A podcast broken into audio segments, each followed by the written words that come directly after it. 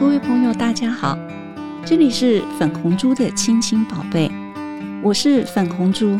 在节目进行之前，我想要跟大家来分享一个真实的故事。嗯，一对堆积张碗，然后看谁盯不住的例子。这是我的一位朋友，那他们夫妻俩啊，超可爱的。这两个人呢，每天在家里做饭，然后吃完晚餐以后，那个碗筷就堆积在水槽里头，每天堆积、堆积、堆积。然后一个礼拜以后，哎，水槽里头的碗呢就满起来了。啊，有一天，这个男生朋友、男生友人，他就跟我说：“我家里哦，到处是果蝇。”我说：“怎么会呢？怎么会把家里弄成这样子？到底怎么回事？”他说：“我跟我太太啊，在比比看看谁盯不住。那盯不住的人就去洗碗喽，去洗筷子喽。是啊，天下父母心，各位爸爸妈妈。”你是不是也为孩子投资、储蓄，或者是买保险？但是你却没有帮他们去积累品德资产。那什么又是品德资产呢？啊现在开始来储存，还来得及吗？不用担心的，只要你开始做，它就永远不嫌晚。当然，他也有把握住最好的学习黄金时期。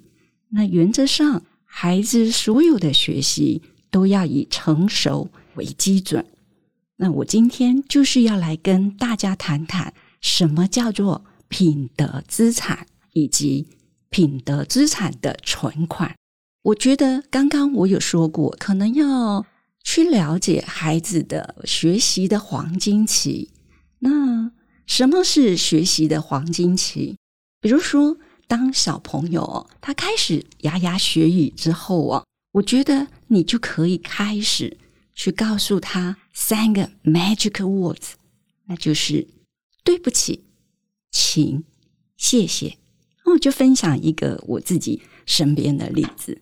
嗯，我的孙女哦，大概一岁多的时候，有一天我们去家庭聚会。啊，去家庭聚会的时候，哎，先上一道菜上来就是炸薯条，啊，我就拿了一根薯条给我的孙女，我说：“哎，瑞瑞，这个薯条给你吃，但是你要跟奶奶说谢谢。”他就看看我，然后就不想说谢谢，所以我就把那个薯条拿回来，我说：“你没有说谢谢，奶奶就要把这个薯条收回来，我自己吃。”他又看看我。那我说真想吃吗？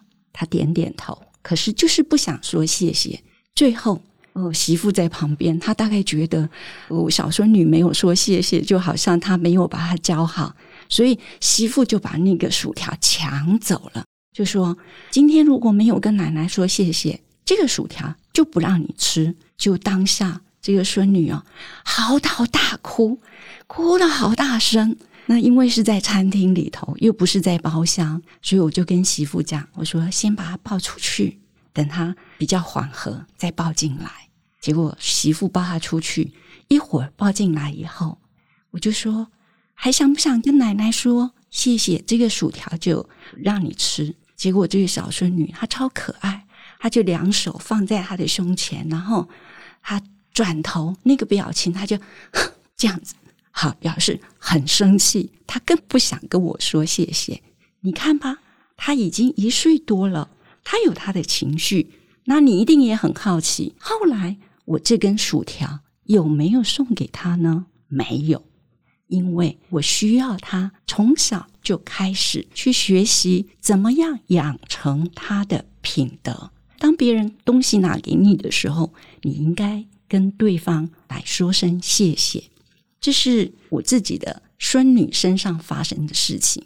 那至于我自己三个小孩呢？啊，以前三个小孩小的时候啊，大概他们的放学都是我到学校去接他们。当下接到孩子之后啊，比如说孩子上车，然后到家，到家之后他们下车啦，我可能要去停车。那孩子下车，如果他们忘记跟我说谢谢妈咪。我可能就会开窗叮咛他们：“哎，你忘记跟我说什么事情了？那小孩子就会说谢谢妈咪。等他们补上了这一句以后，那我当然就会去停车了。这虽然是小小的一件事，可是我很在乎。那我记得有一次哦，呃，我家老爷他的车子要去保养，那当天他就不能开车。呃，上学的上学，上班的上班，就不能自己开车，所以他们就搭了计程车。然后搭计程车到小朋友的学校门口的时候，小孩就先下车。那小孩下车之前，他就说：“谢谢爸爸。”但是后面补了一句：“谢谢司机叔叔。”当下这个司机先生他就问我先生：“他说，哇，你是怎么教的？怎么把孩子？”教的这么懂事，是的，改变就是要从微小的地方开始做起。就像詹姆斯·克利尔他在《原子习惯》这本书里头提到，每天进步一点点，每天进步一点点，一年之后，你就会发现你进步了比原来更多，而且多到多少呢？